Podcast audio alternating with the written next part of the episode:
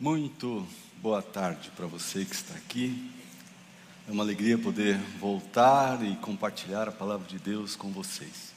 Fazia muito tempo que eu não pregava no culto da tarde, mais de três meses, e eu estou feliz de estar aqui hoje. E eu quero confessar para vocês que tem acontecido isso nos últimos tempos, né? Eu, depois de quase 40 anos, eu tenho ficado muito apavorado antes de pregar e alguma coisa está acontecendo comigo, né? E eu chego aqui com o meu coração na mão, assim, né? Então peço que vocês orem por mim, não é? E eu estava hoje de tarde orando, pedindo a Deus que ah, Deus trouxesse alguém é, que realmente precisasse ouvir aquilo que eu que Ele falou comigo nesses últimos tempos.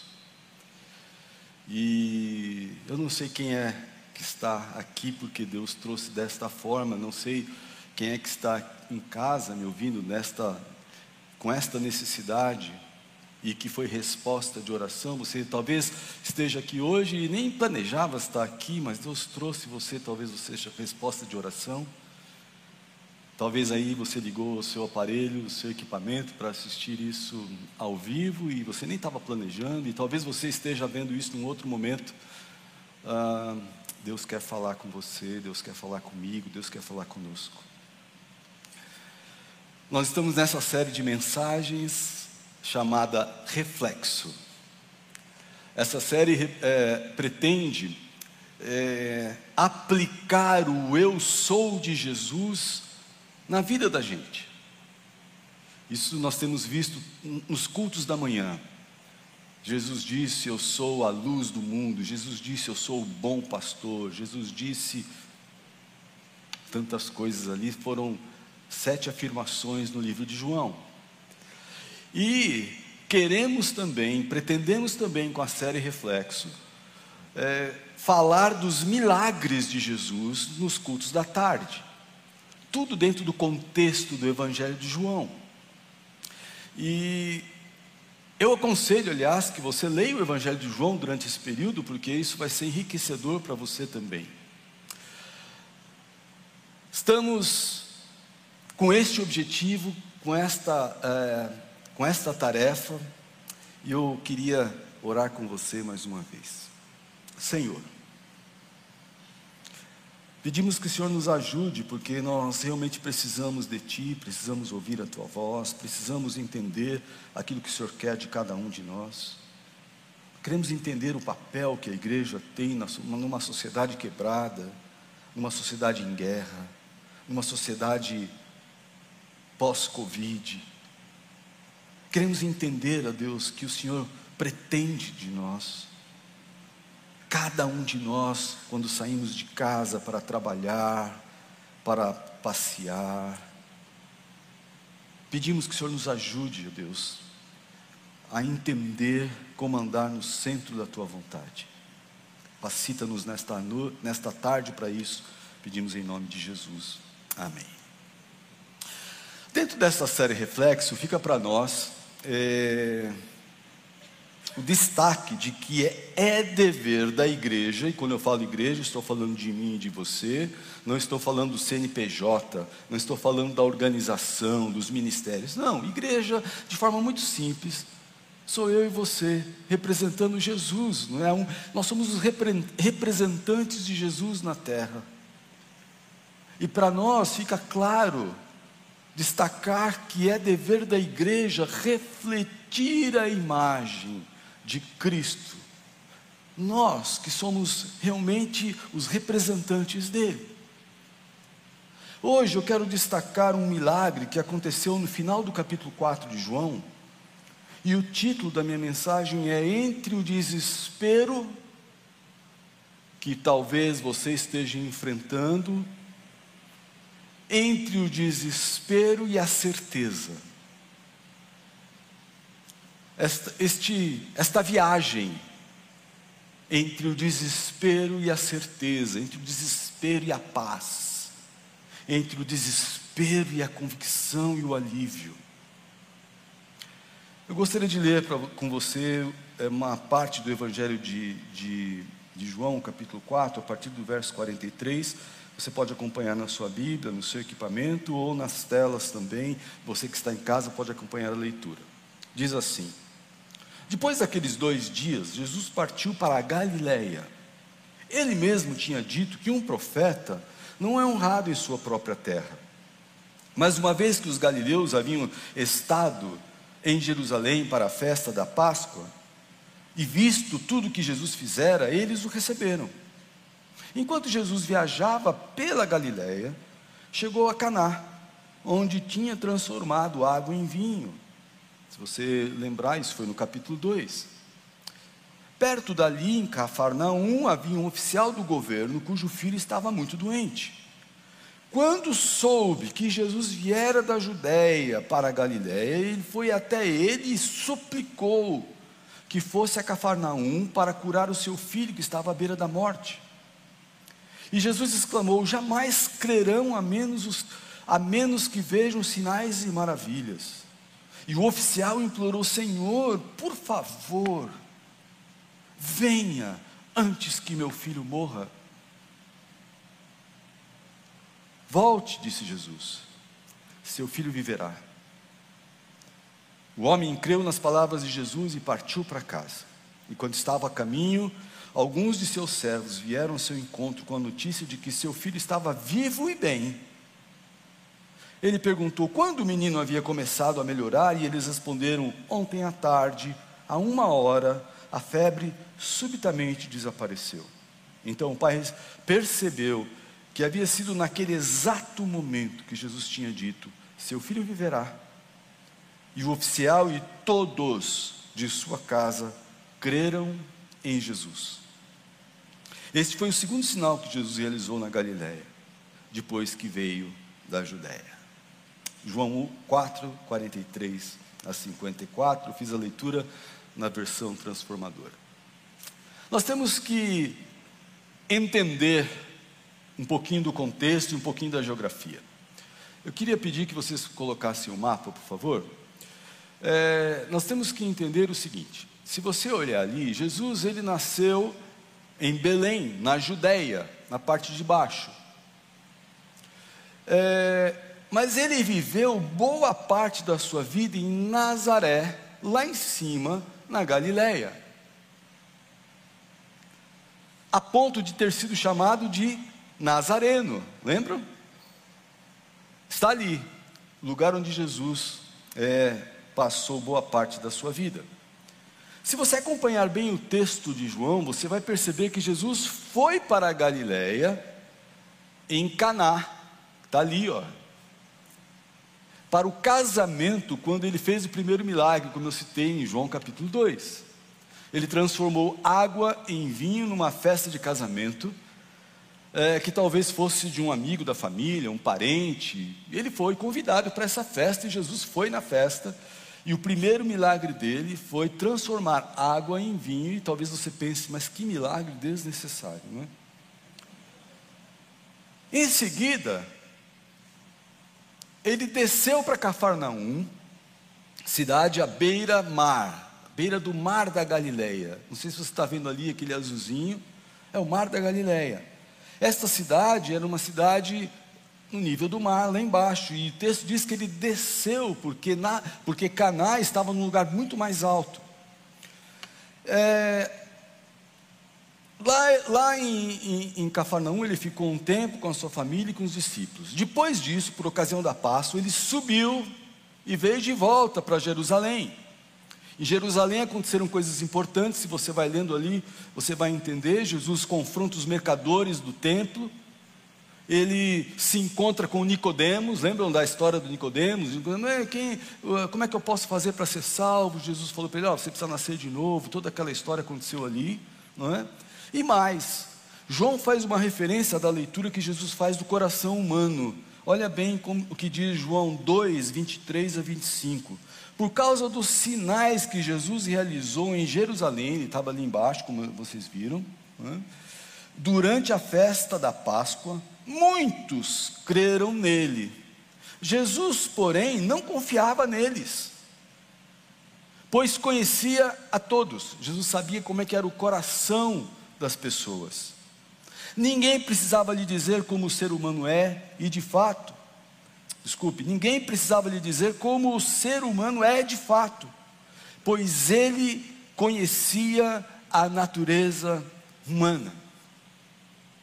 Então Jesus ele faz essa leitura do nosso coração e ele, por causa da Páscoa, ele estava ali nesse contexto. Sabemos que muitos galileus também estavam em Jerusalém. Gente lá de cima, dá para pôr o mapa de novo? Se, não sei se dá para voltar ali.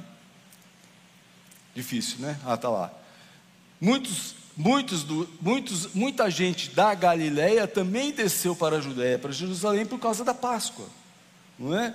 Então, esses galileus estavam entre aqueles que também tinham testemunhado os milagres de Jesus dentro do contexto onde ele estava. No início do capítulo 4 de João, podemos ler que enquanto na Judéia, a fama de Jesus chegou até os fariseus. E diz que eles ouviram falar de que, que Jesus estava batizando mais do que João Batista. Por causa disso, ele resolveu retomar a Galiléia. E ele sai de volta ali e volta e vai lá para a Galiléia. Ele viajava. Foi nesse contexto que ele passou por Samaria. Então ele subiu de volta para a Galiléia, saiu da Judéia aqui embaixo, foi para a Galiléia, e no caminho ele passou por dentro de Samaria, chegou em Siquém, onde tem o poço de Jacó. E lá ele encontrou a mulher samaritana.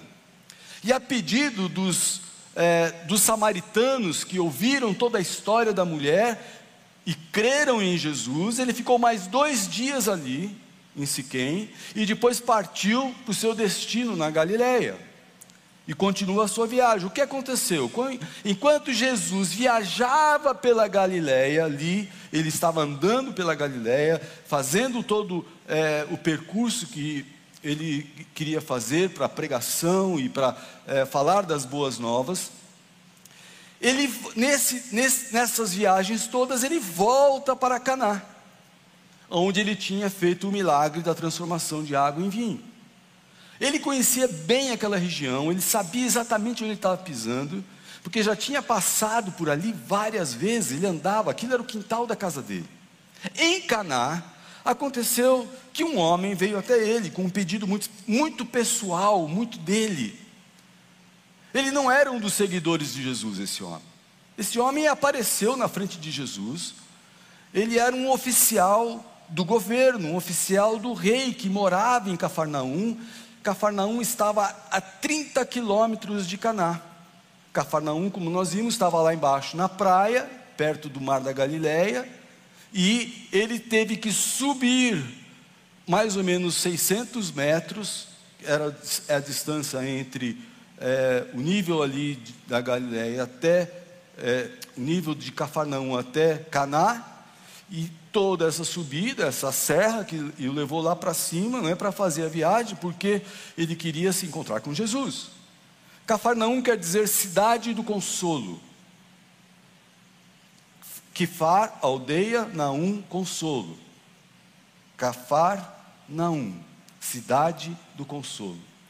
E isso era tudo que aquele homem precisava.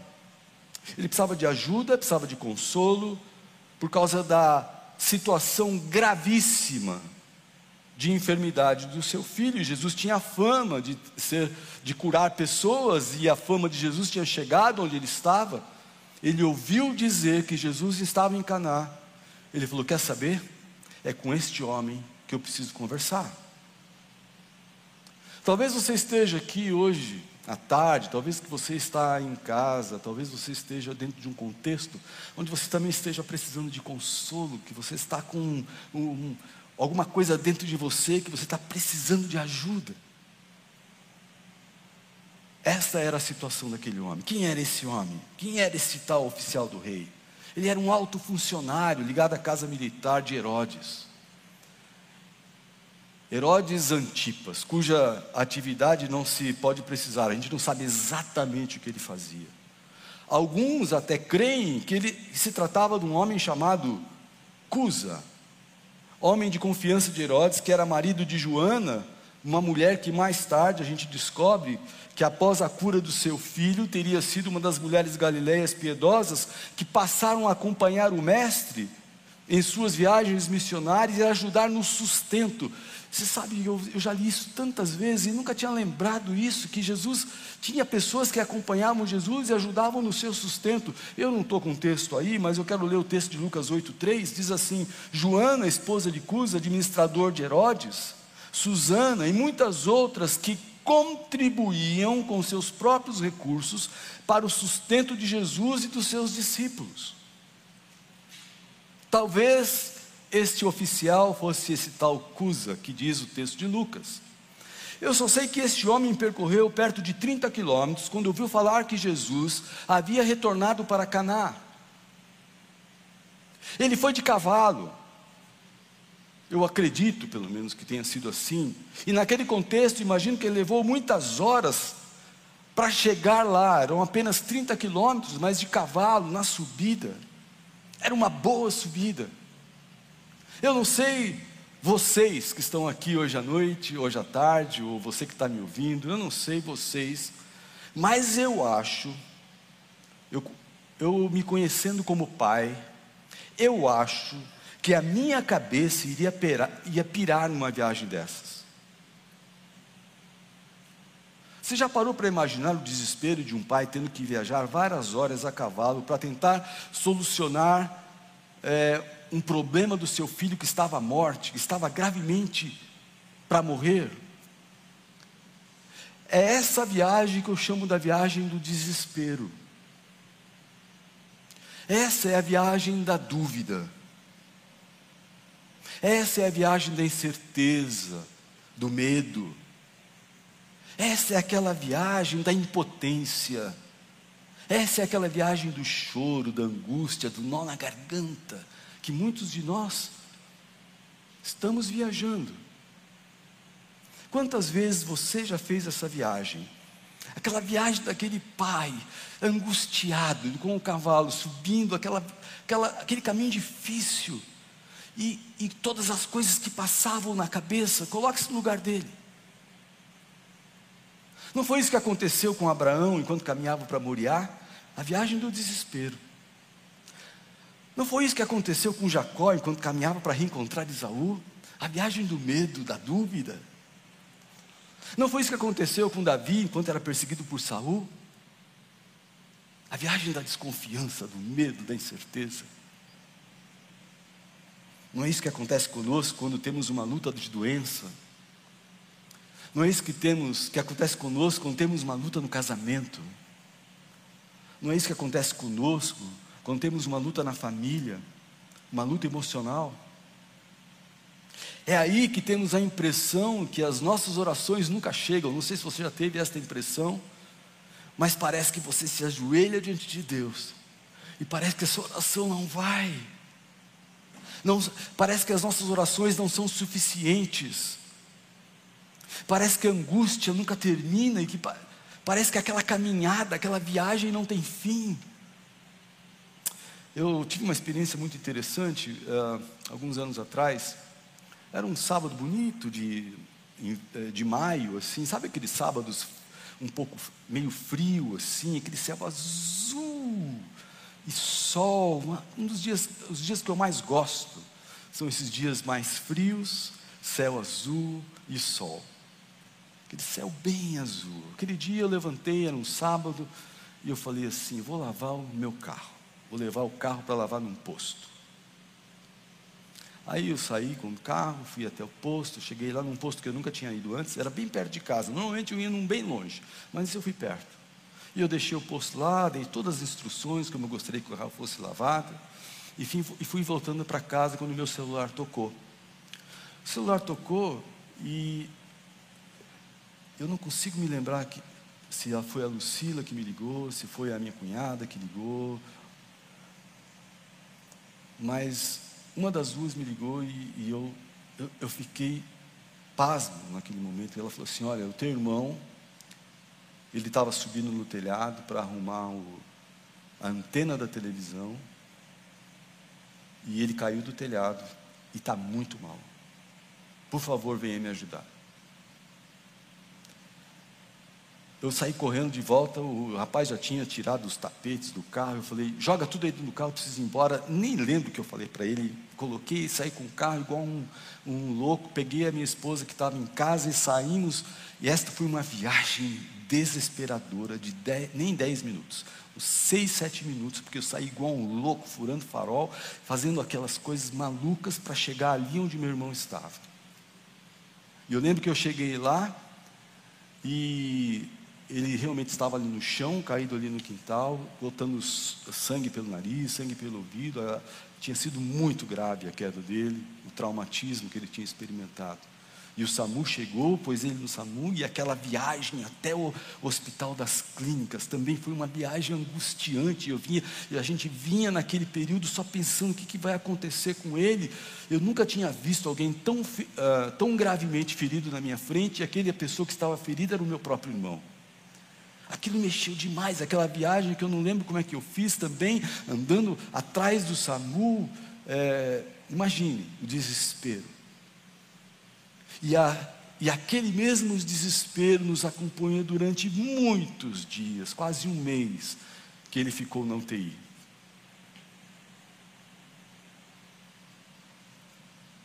Talvez a gente esteja experimentando alguma coisa muito parecida, talvez você esteja experimentando alguma coisa muito parecida. Esta viagem da angústia, esta viagem que você tem impressão, porque era isso que acontecia conosco, a gente orava, orava, orava, e parecia que a coisa não ia, porque as notícias não eram, boas, ele ia ter que fazer uma cirurgia, ele ia ter que tirar uma parte do cérebro, e o médico chamou a gente de madrugada lá disse: Olha, nós vamos ter que tirar uma parte necrosada do cérebro dele. E a gente dizia: Como é que vai ser isso? Ele falou: Ele não vai poder falar, ele não vai poder, ele não vai lembrar das coisas. E, e a gente, dentro daquela, daquele contexto, quando soube que Jesus viera da Judéia para a Galiléia, ele foi, foi até ele e suplicou. Suplicou que fosse para Cafarnaum para curar seu filho, que estava à beira da morte. E Jesus exclamou: Jamais crerão a menos que vejam sinais e maravilhas? O oficial agora, depois que ele suplicou, ele implorou. Eu estou vendo esse homem de joelhos diante de Jesus. Senhor, por favor, por favor, Senhor. Vem antes que meu filho morra. Sabe que foi essa a nossa oração durante todos aqueles dias? Quando a gente viu lá o meu irmão dentro daquela situação, naquele contexto. Nós estávamos desesperados, este homem estava desesperado. Primeiro suplicou, depois implorou. Um filho tão doente. É interessante que entre esses dois pedidos, Jesus fez uma referência aos galileus que tinham testemunhado os milagres lá em Jerusalém e agora estavam ali, cercando Jesus para testemunharem milagres mais uma vez. Jesus não se referiu ao homem. Essa gente que vive atrás de sinais, não sei se você já viu gente assim. Gente que vive atrás de sinais até hoje. Existem gente, existem pessoas que vivem atrás de sinais até hoje nas igrejas. O que elas querem são os sinais. Elas estão buscando a experiência dos milagres, do sobrenatural, das adivinhações. Pois eu digo que Jesus tem a mesma palavra para estes. Jamais crerão a menos que vejam sinais e maravilhas. Para o pai da nossa história, Jesus disse: Volte, teu filho vive. Que, que você pensaria? Jesus tivesse dito isso para você. Volte, teu filho está vivo. Primeiro que não foi o que ele esperava, talvez não seria o que eu esperava. Depois de toda aquela preocupação, Jesus não estava respondendo como ele havia idealizado, porque no momento que a gente vai caminhando na direção e está desesperado, o que, que acontece? A gente começa a orar, mas a gente começa a idealizar como deve ser a resposta. de Deus. Porque a gente vai então traçando o que Deus tem que fazer. Ele queria a segurança da presença de Jesus como ele tinha idealizado. E, Jesus, vamos, mas, mas vamos rápido, porque ele está morrendo. Essa era a idealização dele, dentro da cabeça dele, enquanto ele subiu aquele, com aquele cavalo, saindo lá de Cafarnaum até Caná, onde ele ia encontrar com Jesus. Ele ia com medo, com dúvidas, com, a, com ansiedade, com preocupação, desesperado. E ele ia idealizando como seria que a coisa aconteceria. E quando ele chega e fala, Jesus, venha por favor, e ele suplica, ele pede, ele ajoelha diante de Deus, Jesus fala, vai, teu filho vive. Ele queria a segurança da presença de Jesus lá, como ele tinha idealizado. É bem assim na caminhada do desespero, nós vamos idealizando o jeito, as saídas possíveis, vamos construindo as orações, e a nossa visão de como Deus vai agir. Jesus disse: Volte, volte, disse Jesus, seu filho viverá. Diz o texto que o homem creu nas palavras de Jesus, partiu para casa. Volte, disse Jesus, teu filho vive. Agora, como foi essa volta? Como seria a sua volta se fosse você? O texto diz que ele creu e partiu para casa, partiu para fazer o mesmo caminho de volta, aquele todo o caminho que ele tinha ido, e ele tinha idealizado: olha, Jesus vai voltar comigo, estou seguro, estou tranquilo. Só que Jesus falou para ele: volta, teu filho vive. Aí ele pega o cavalo, 30 quilômetros lá para baixo. Só que ele estava voltando sem Jesus. Ele estava voltando com uma promessa.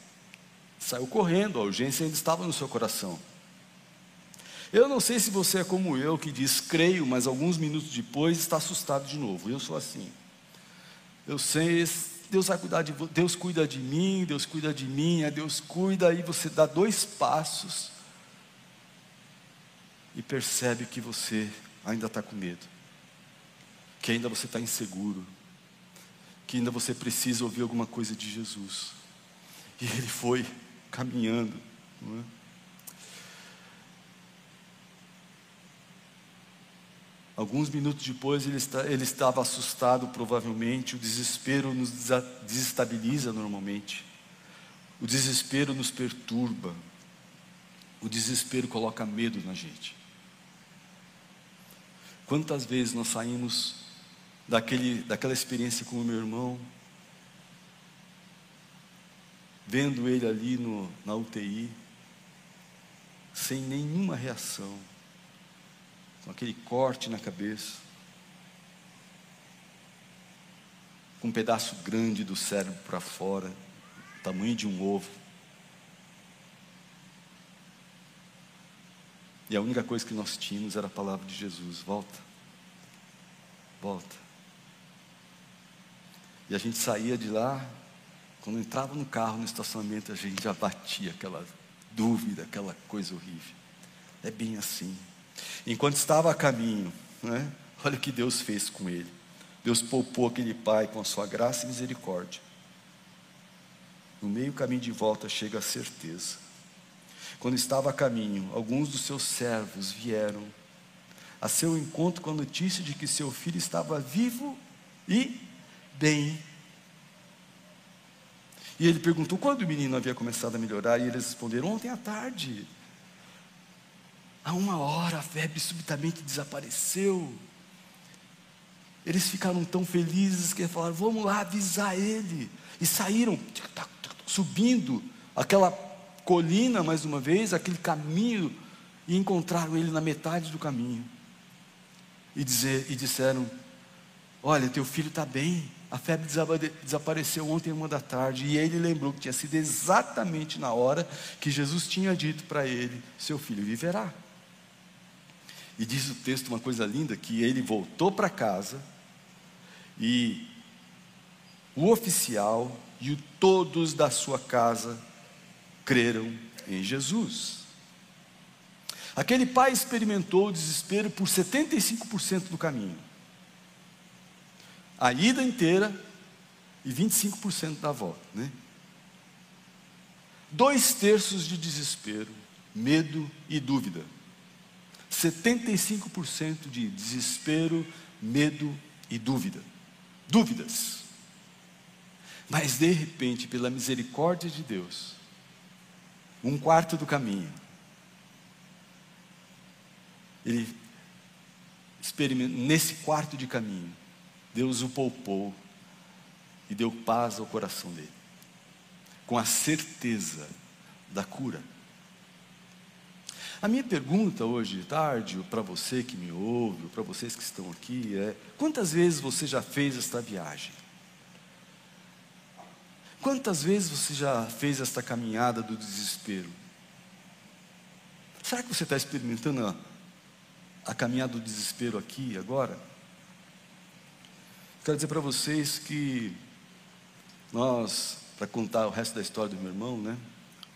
Um dia ele, meu irmão estava lá no, no HC, ele já tinha saído do coma, voltado, e um dia o médico chegou e falou assim: Ó, este aqui é o Henrique, para os alunos que ele estava dirigindo, este aqui é o Henrique, ele fez uma, tem um nome lá, como tira um pedaço do cérebro, eu não lembro disso, e, e ele, é, quando ele ia falar o que, que isso representava, meu irmão falou: Bom dia. Aí ele olhou para o meu irmão, olhou para a ficha de novo e falou: Você fala? Como quem diz, pelo que está aqui, não era para você estar tá falando. Né? Ele falou: Falo sim. Né? E meu irmão está bem, você vai cruzar com ele por aqui. Hoje ele não está aqui porque ele está viajando, mas é uma alegria a gente poder ter não é, aquela paz quando a gente vai voltar aquele 25% com a certeza de que Deus já fez a parte dele. Deus quer poupar você dizendo que Ele o ama, que Ele respeita os seus sentimentos, Deus respeita as suas emoções. Deus vai cuidar de você ou da situação com a visão soberana que só Ele tem.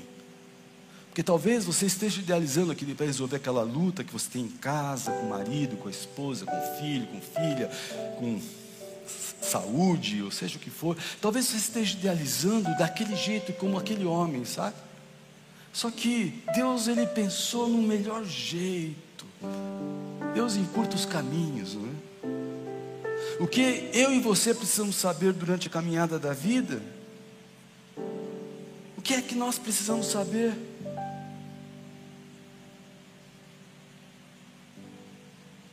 Nesta caminhada que muitas vezes, ou até algumas vezes, ou muitas vezes é feita no desespero.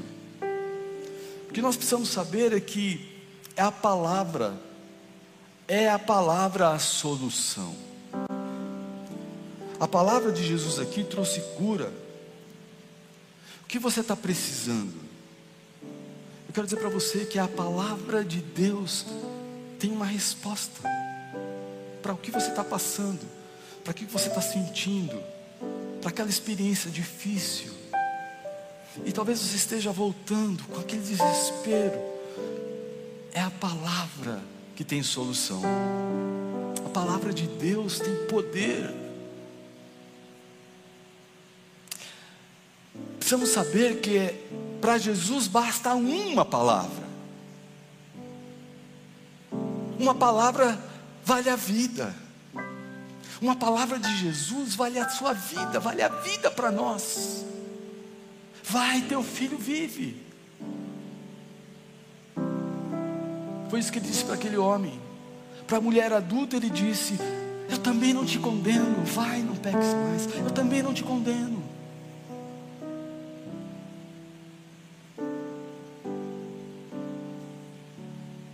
Para aquele cego, Jesus disse: Eu quero, veja. Enxergue. E Jesus está dizendo para você hoje: vai, teu filho vive. Vai, teu filho vive. Nós vamos saber enquanto estamos nessa viagem do desespero que Jesus se importa. Só que Ele faz do jeito dele. Temos que saber na viagem do desespero que existe esperança para a dor. Existe um cronômetro dentro da, soberania de Deus, um cronômetro maravilhoso, divino, e Ele controla aquilo e vai te ajudar naquilo. Na viagem da, do desespero, nosso Senhor cuida e vai continuar cuidando de nós. Pessoas instáveis na fé são o alvo de Jesus, aquele homem instável em sua fé, com os planos prontos para Deus.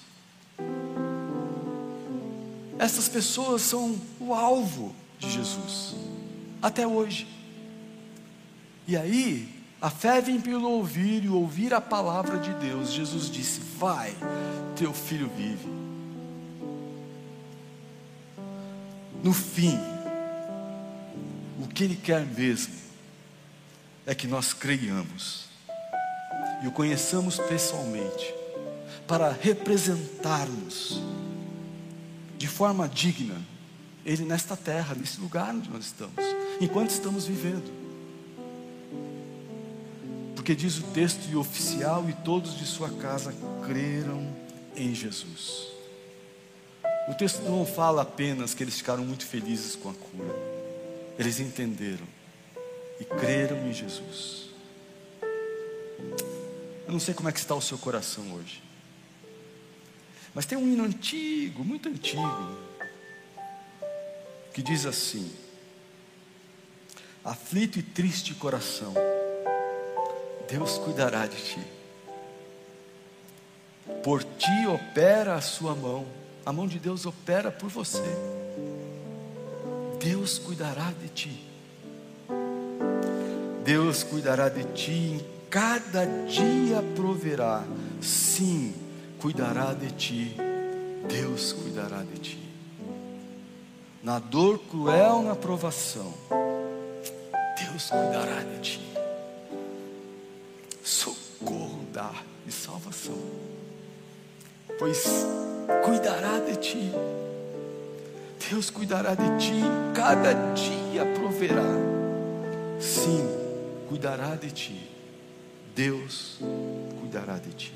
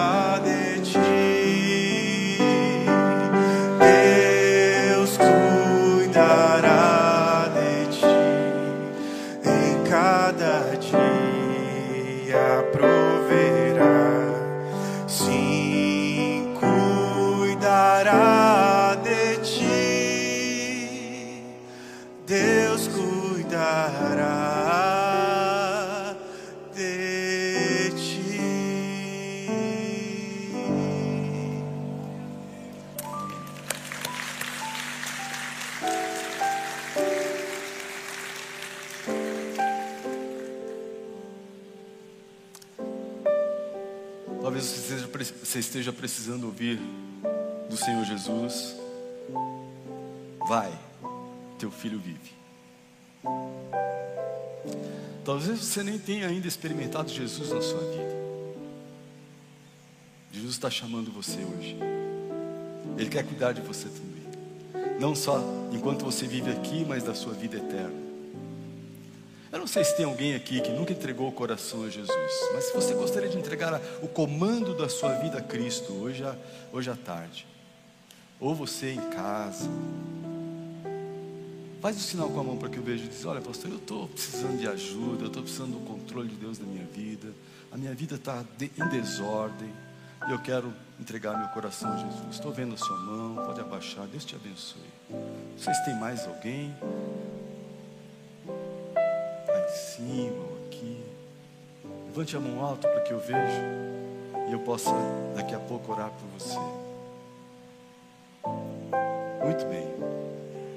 Talvez você esteja enfrentando a mesma corrida daquele homem, do desespero na sua vida. Eu gostaria de, de convidar você a tomar, a, a, a ir diante de Deus agora, ir diante de Jesus, se prostrar diante dele. Então, se você está enfrentando esta luta do desespero, do desespero até a, querendo chegar na paz, você pode ficar de joelhos aí no seu lugar onde você está. E nós vamos orar juntos agora. Fique à vontade. Se você conseguir ficar de joelhos, não fique em pé. E nós vamos orar uns pelos outros agora. Nós vamos orar para que Deus haja na sua vida.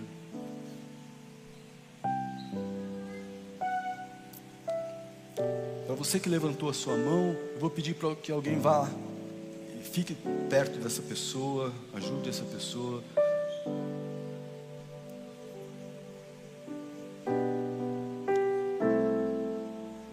Mais alguém? Se você está vendo alguém de joelhos, perto, joelhados, perto de você, por favor, saia do seu lugar, vá lá, coloque a mão nessa pessoa. É muito importante esse momento. Vamos, vá perto de alguém. Não importa se você conhece, se você não conhece. Vai lá perto dessa pessoa, coloque a mão sobre essa pessoa. Se você está na sua casa, fique de joelhos onde você está. Se você está enfrentando essa viagem pro, da luta, do desespero, fique de joelhos aí. Nós queremos colocar a, a mão sobre a sua cabeça neste momento.